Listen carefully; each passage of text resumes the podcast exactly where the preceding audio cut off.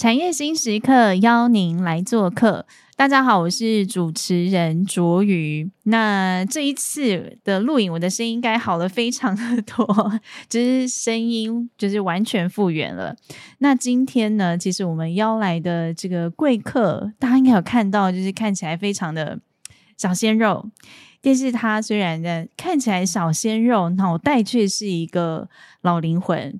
我们先邀请到一中精机的特助维林跟大家打个招呼。嗨，大家好，我是一中精机的特助，我叫维林。是，那一中精机呢？他们其实传承三代，甚至走过了第二次世界大战，是一间非常有历史的这个企业。那我们在节目的一开始，也不免俗的先请维林跟大家简介一下一中精机的一些发展跟产品。那我们公司主要是在做那个橡塑胶混炼的设备，基本上天上飞的、海底游的，然后地上跑的都有。那像比较代表性就是像鞋子地上走的嘛，然后轮胎啊，然后有还有那个车子里面的油封等等等，都是我们客户主要的范畴，还有范畴到医疗，然后那个瑜伽垫运动的部运动用品的部分也都有。那其实我们公司早在呃一九二五年的时候，其实就开始在在投入这个制造业，只是当初是从铸造业开始，那时候是。帮日本人做那个手榴弹的外壳，然后等到第二次世界大战结束了之后，也是去继续持续在做这个铸造业。那时候是铸造碾压钢铁的那个滚筒。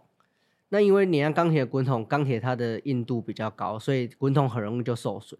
所以那时候因缘际会下，就有修到那个橡胶压延的那个滚筒，然后就我们，所以我们公司那时候就慢慢转型成橡塑胶。产业的那个机械，这样子是是是，哎，刚刚听他讲了这个，也是侃侃而谈，有条有理。哎，维林自己讲一下，今年其实才几岁？今年二十五岁，非常的年轻。要讲一下，我跟这个维领第一次碰到是在我们的一个线下的活动，叫做知识俱乐部。他跟弟弟，哎，弟弟又更年纪更轻，对，他小我一岁。才二十四，但是我们那个知识俱乐部的活动有来参加过的这个观众朋友应该都知道，都是一些企业的经营者，所以年龄最年轻最年轻可能也都有三十出头岁。那他们兄弟俩其实在这个活动当中就特别的显眼。那一开始的时候，我们还想说啊，就是 Q 两个人讲话会不会他们很紧张？没有，讲的超级无敌好。你觉得这会不会是从小在家里给你的这一些训练，还有你求学或者是呃工作过程当中给你的这些养分，然后造就你有这样子的人格特质？哎，其实我觉得多多少少是有的，因为在我很小的时候，其实我的奶奶她就有到带我到各厂商啊、客户那边去去去拜访，嗯，啊，所以从那个时候就慢慢一直在练。底子啊，一直在练自己的口才，一直在练自己的胆量。嗯、那其实跟、嗯、常常跟老板接触久了，你自己就会知道，哎、欸，大概跟老板谈话的内容是什么。然后，或是在呃，其实像知识俱乐部的场合，大家都是老板的情况下，其实你就不会说怯场啊，或者怎么样子，就不会比较那么畏缩。对，从几岁开始，阿妈就带你去那找客户啊？我印象中应该是大概幼稚园。中班或大班的时候吧。哇，你从小就是接班人训练班？哎、欸，有点算是啦，对啊。然后那个国小一年级了，去那时候在台北世贸机械展，还在台北世贸的时候，还没有南港展览馆的时候，嗯、哼哼哼我有印象在台北世贸，所以那时候我有去，还跟着办展。对，就是看展览，机械展的。嗯哼哼哼，对。那因为其实，哎，维林很优秀，他在读大学的时候就已经边进业界在工作，对不对？对，嗯嗯嗯。那那个时候，其实在一间那个加工机的制造商那边去在在工作，然后其实过程中就有接触到一些关于电器控制的东西。是。那那个时候就有。把一些在那边学到的经验跟经历，就是带回到自己的公司，然后去做改变，这样子。嗯嗯嗯，因为其实我那个时候在做前访的功课的时候，我就上上去找易中经济刘维岭这样，然后就 跳出一个 YouTube 的影片，是您有分享，就是 ePlan 你的一些呃经验跟故事。但其实这件事情是在你还没有毕业的时候，你就已经开始在倒了。对，这其实是，嗯啊、呃，那个时候，呃，到大四的时候啊，嗯、其实那个时候加工机业有那个，啊、呃，面临到中美贸易啊、反倾销的一些是政策上的冲击，导致他们的订单锐减。嗯，那订单锐减的时候，其实公司那时候就有在放类似像无薪假、减班休息等等等的。嗯，那我就那时候就有大概除了无薪假之外，还有一些特休，十四天的特休。嗯，那我就是利用我这十四天的特休回到。这个公司这边去导入这个 ePlan，嗯，那 ePlan 其实我在早在呃高中的时候就有听过，只是那个时候是经由一个做自动控制的董事长的口中讲出来的，嗯，那其实导入 ePlan 这个这个过程啊，非也算是比较不容易的，因为对，毕竟对于呃公司的老员工来说的话，其实最好的改变就是不要改变，对，所以他们不会全心全意的去帮你导入这个东西，或者是说遇到问题遇到挫折，他可能就是。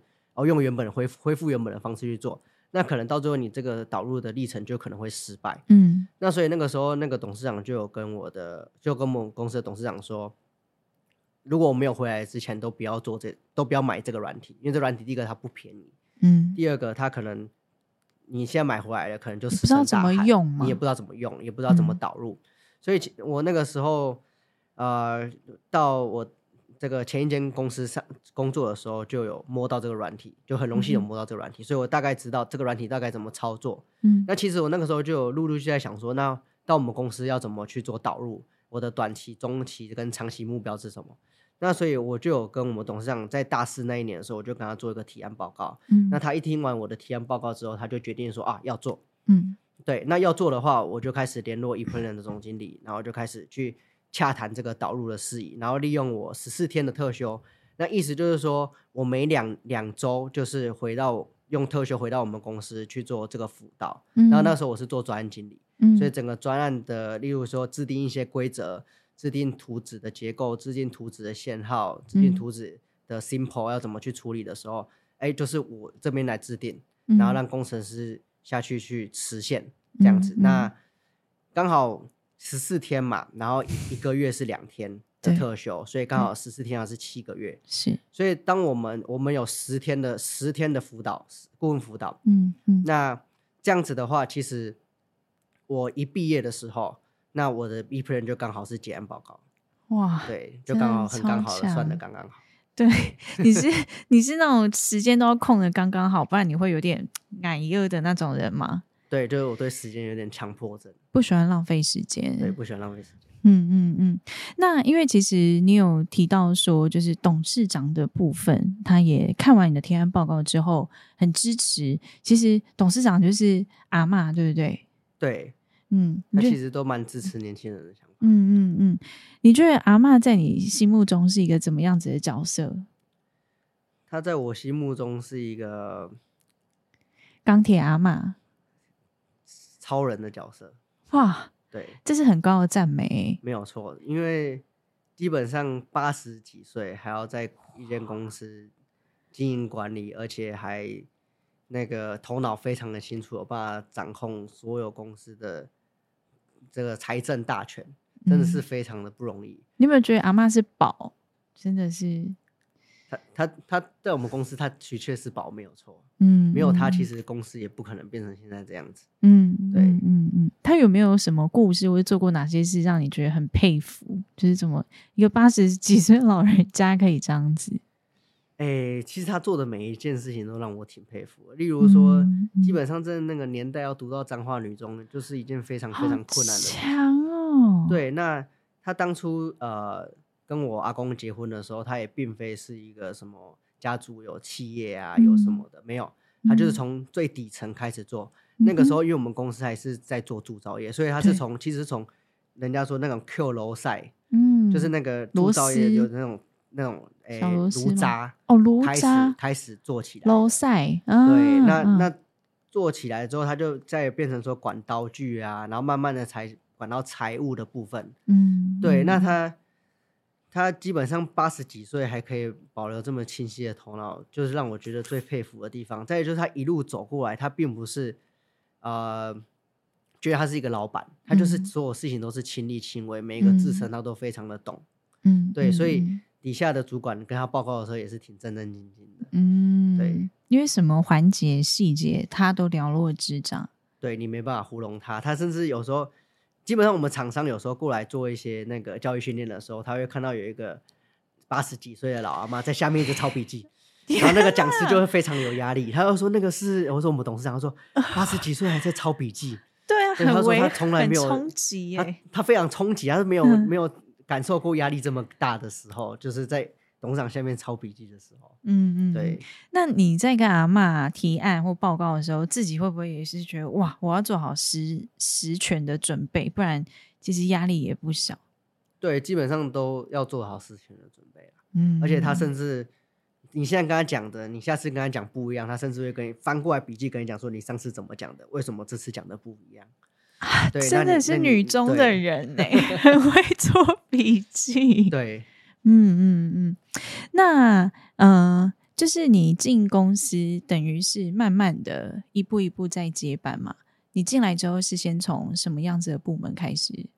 呃，因为我香港我刚刚讲到的，我、嗯、呃大学一毕业的时候就是就是 E Plan 已经结案报告了嘛，嗯、那接下来就是要把 E Plan 纳入这个这个绘图软体纳入到订单里面做使用的时候，嗯、所以我一开始一进来就是进到我们的电控部门。然后去再重新整理整顿一次，然后让我的 E Plan 可以好好的跟订单去做结合。是对。那一开始结合的时候，当然业务部门啊也是有很大的反弹。那他会觉得说啊，为什么要改？按照之前的方式不好嘛？例如还有一些我们公司其实也有一个蛮重要的市场在日本，嗯、但日本其实他们有自己的规范。是。那我们业务就会怕说，那我现在 E Plan 打下去的是 IEC 的规范是。嗯那个 EU 的规范，那我会不会我的日本 GIS 的客人他他不愿意去遵守，或是不愿意去接受这个规范？对对对，那那个时候我就跟业务说明到，因为它是 IEC 的国际标准规范，嗯、那基本上我觉得日本人他也是会愿意接受国际的标准规范去做的。那所以其实我们一开始也没有跟客户做沟通啦，因为跟客户做沟通，他就叫你不要改了。对，所以我没有做沟通，我就是反正我就跟我底下人讲说，没关系，你先画。你先按照新版的下去画，嗯，然后画完了之后，如果客人有意见再说。对，结果画过去之后，客人一样盖审审图章回来，我们就接下来日本客人就没有问题了，基本上所有订单都没有问题。嗯，对，这这这个地方其实有一点点，嗯，小小挑战还是小测试的那种感觉，会不会？就是对，就是小挑战，也有小挑战，也有小测试。那挑战的部分其实就是。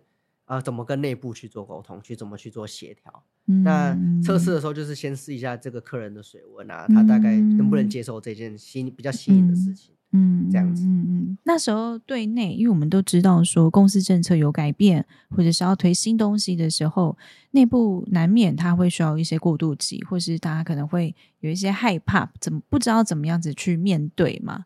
那当时你们在这个部分有没有怎么样子去做沟通，或是其实对你来讲也蛮不容易的？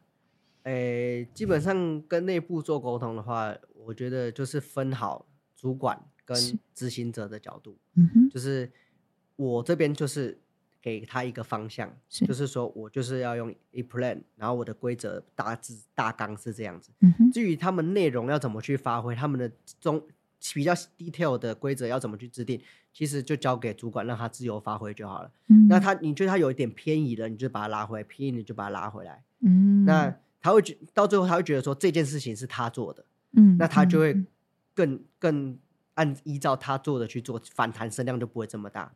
嗯，那一般你的政策反弹声量很大的时候，通常都是发现经营层把手伸的太深了，导致下面的人觉得说你什么都要干涉我。嗯，但是当你经营层是给他一个方向，给他一条路的时候，嗯，至于路灯要怎么摆，要用什么花样，要不要种树，嗯，那这个部分就让执行者去做决定就好了。是，那他会觉得这条路是他打造的，他就会很爱惜这条路。对，他就不会去反驳你的政策跟你的意见这样子。嗯嗯，嗯，所以这其实是一个很聪明的呃经营者，他懂得放权，而且让他的同仁把这件事情经营成他自己的小事业，所以其实是也是可以让员工培养起说，这不只是一个工作，有点像是打造自己事业的那种感觉。没有错，其实一般的老板、嗯嗯、他，你要员工信任你之前，你要先信任他。嗯哼，那你把给他绑手绑脚，你不放权给他，他就会觉得说，那反正老板说什么就做什么，老板说的算就好。嗯，那我不用去想。嗯，他就变成一个比较机器人式的员工，他不会去想说他下一步是什么。嗯、对，那这样对他也有好处，就是他不用扛责任。对对，他遇到问题就是老板讲的，老板说的，这样就结束了。对，那我们不该把员工引导到这个地方，而是让他自己去，自己有他自己的挑战，嗯，自己有他自己该做的事情，他该承担的责任跟风险，嗯，那这才是我们公司赋予他这个权利，或者是他现在的薪水的这个条件，不然老板你就都自己做就好了。对对，有什么要请员工？嗯，所以对你而言，你是很愿意给员工尝试的空间。对，因为基本上，呃。呃，中小企业来说，有一定的规模，它都有一个权责的分配。是是。那他的权利，跟你赋予他的权利，他就可能只能决策到这边。嗯哼。那基本上，一般的中阶主管，基本上他的决策不会对公司造成非常非常大的影响，就是那种不可收拾的影响。嗯哼。那与其这样的，与其不会有这种影响，你不如让他去让他慢慢试。嗯，那他试对了，他就很有成就感。嗯，那他就会更愿意去帮你做任何的事情，或是遵照你的决策、你的方向去走。嗯，这样子。嗯，因为其实你有谈过说啊，你有希望以后把公司打造打造成像是科技业的那一种职场环境，有没有什么样子的特质是你觉得很棒的，可以慢慢去优化公司的这种氛围？呃。我觉得首先就是把这个工作环境上去做一个调整，嗯哼，对，因为以我们公司来说是一间老公司了，是是历史，如果以呃一九四六年这个一中的历史来说，也也七十七年了，是。那如果从呃一九二五年来算，也将近近百年，对。那这样子的话，其实公司的环境要一步到位也是非常的困难，嗯，因为毕竟是老厂房了，是。那这样子的话，其实也是有能调整的地方，就是慢慢的把公司的环境调整到一个干净又舒适的环境之后，嗯、然后再来，哎，员工的福利上是不是也可以再做一些调整？是对，让员工更能为公司哎奉献跟付出，这样、嗯、让他付出的也很开心。嗯嗯，也是像这样子。嗯嗯，因为其实我们要打造好的环境，主要就是希望能够吸引好人才跟留才嘛。那嗯、呃，大家都知道台湾现在就是人就是缺，那这一部分你们有没有什么样子的想法？呃，台湾不这人才缺是已经其实是很早就已经有提到的议题，嗯、然后也在警告。对，那所以我们公司啊、呃，近年来的政策就是有跟那个劳动部或是教育部有去签那个产学合作的那个合约，就跟我之前一样，我之前也是产学合作起来的。嗯，那我也是仿照这个模式，哎，也跟学校有签合约，然后让学生进来做。嗯，那学生学生他他一进来，他也是一张白纸，然后就看你怎么去训练他跟教育他。那你觉得他这个人他是可以留用的，他是可以当储备人才的？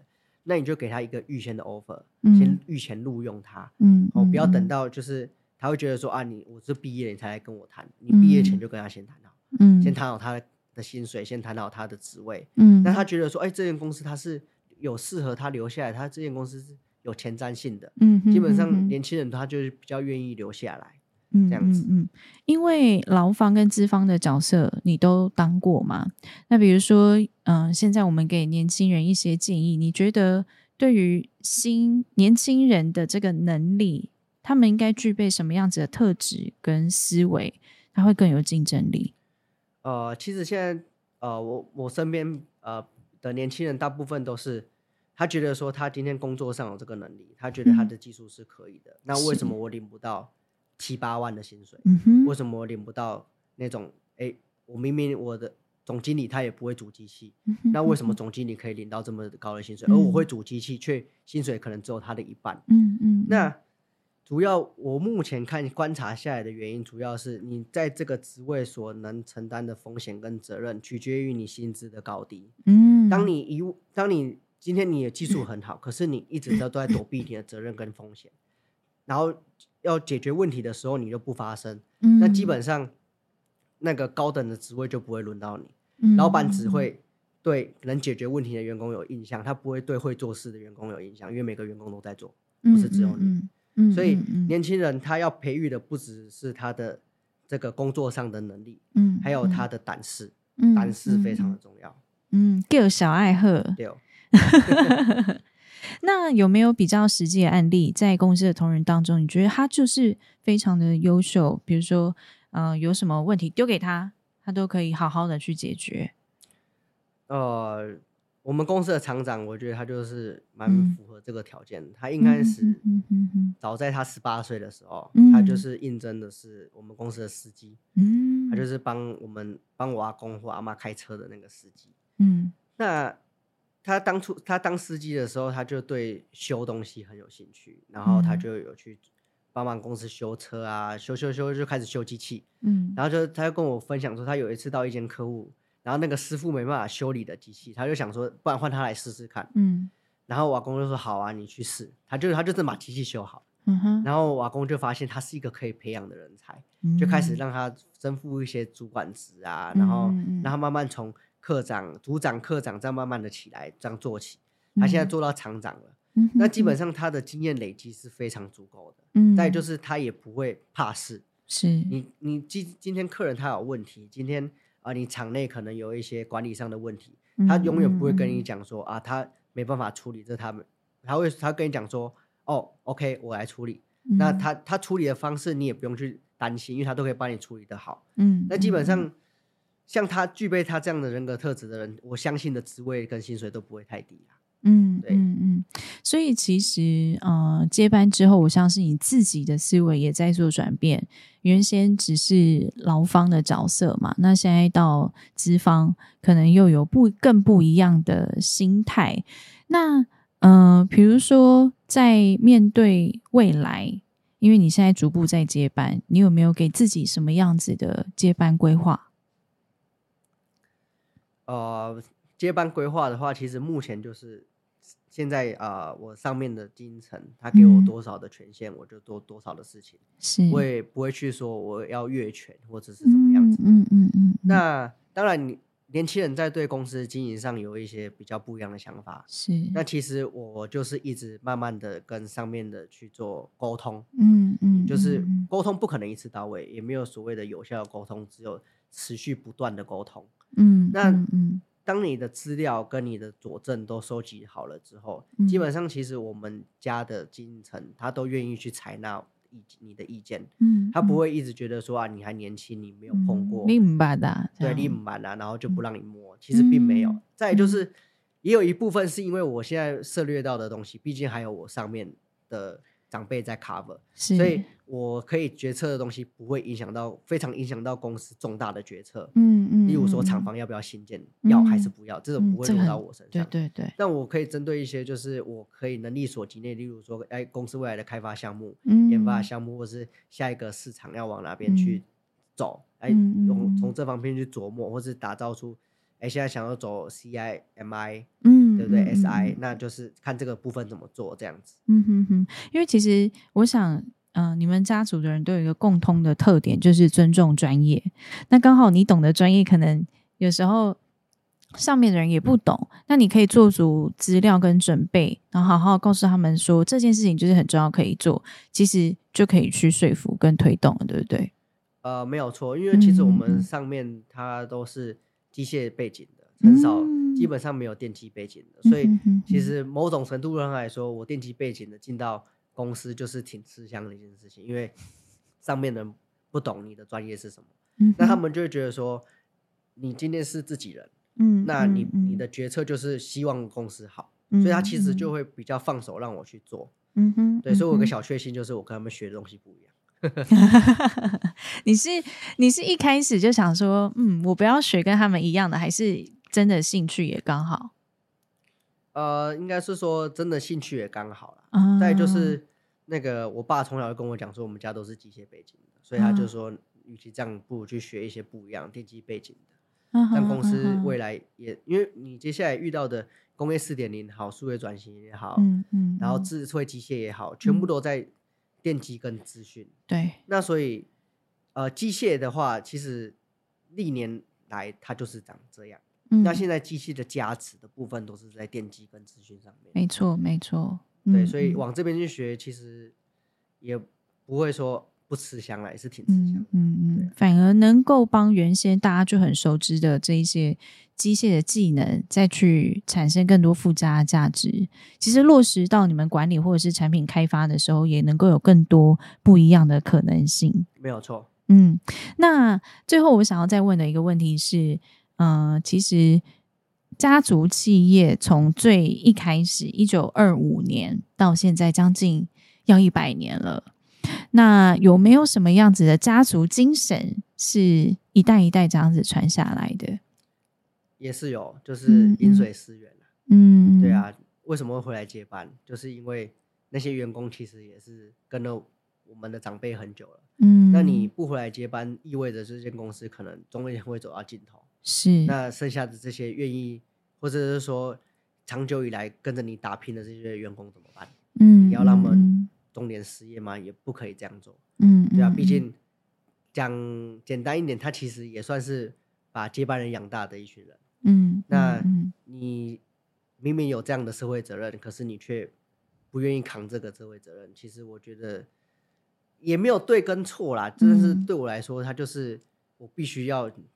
接受的，嗯，的责任这样子，嗯嗯嗯，呃，因为我想阿嬷应该也算是一个很核心的精神人物，对。那我最后想要再问的是，阿妈有没有什么名言金句是你们常常听到的，然后你也觉得哎，好赞哦，就是这种精神上面的。阿妈她的名言金句就是：你觉得对的事情就去做，嗯，对，那嗯。嗯没有钱就找银行办。他是一个很能把复杂的事情简单化的人，对不对？对，应该说他做事就是很有魄力跟果断，果断性很高。那、嗯、他是一个很正向思考的人。对，他其实他非常的正向思考，他他常常都说他没有烦恼。对，因为他觉得说天哪，他觉得说你今天想不出来的事情，你明天再继续想就好了。嗯、因为你今天想不出来就是想不出来，你不用想那么多。阿妈这个特质很棒哎，他不会庸人自扰。对，所以他每天都可以吃到饱饭，睡得着觉。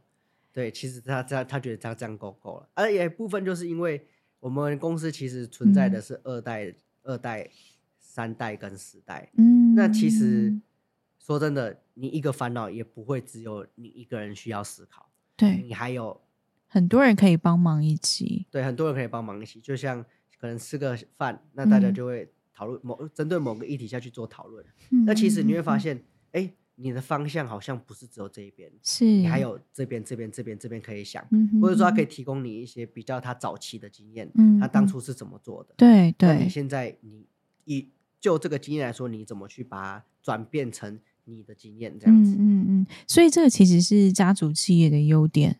就是大家可以合力共进，就是一起去把这件事情做得更好，不会是可能就一一个头家他要去扛所有的事情，但是你们家是大家一家人都会一起想办法去解决问题，然后甚至可以提出更多不一样新的想法。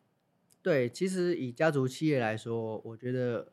我们公司算是非常难得，没有错，因为真的，一般的家族企业常常听到就是接班人不愿意回来接班，就是出国留学了之后就不愿意再回来了。嗯嗯，那其实其实我们这一代接班人是挺特别的啦，很有自知之明。哎，对，一部分是很有自知之明，一部分是也很有责任感。没有错，也是挺有责任感的。对啊，哎，像我就是先到别人别的这间公司去做嘛，是是，那其实我们这一代接班人每一个。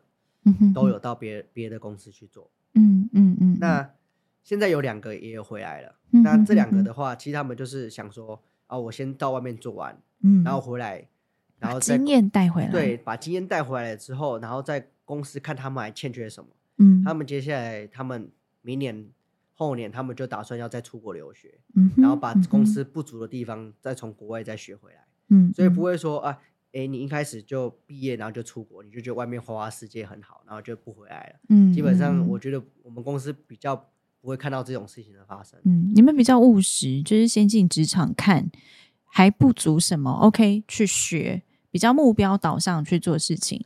对，那、啊、再来就是另外一方面，就是你也看阿妈她还在公司，你敢说你不回来？对啊，对，一个老人家撑在那边，然后其他人就去做自己的事。对，那你早晚都得回来，嗯、你为什么要浪费时间在国外硬撑着？哦，不回来，然后到最后被抓回来了。而且家族的人一起打拼，我觉得也蛮好的，家人可以多陪伴彼此。对，因为、嗯、时间也很宝贵。因为其实我觉得你早点回来，你如果你觉得接班这个东西是你未来一定会遇到的事情，嗯、你就不如早点回来了。是，因为你与其在外面。浪费这些时间，对，等你接下来被拉回来的时候，一定都是基本上都是公司面临到非常急迫的需要传承的时候，到时候你所有东西都得自己扛。嗯，可是如果你早点回来的话，那上上一代就是一步一脚印，一步一脚印的慢慢教你。对，那你慢慢教你的同时，你就是慢慢一直去像块海绵，一直去吸收你的经验。对，那基本上你不会出什么太大的 trouble，因为他们都会。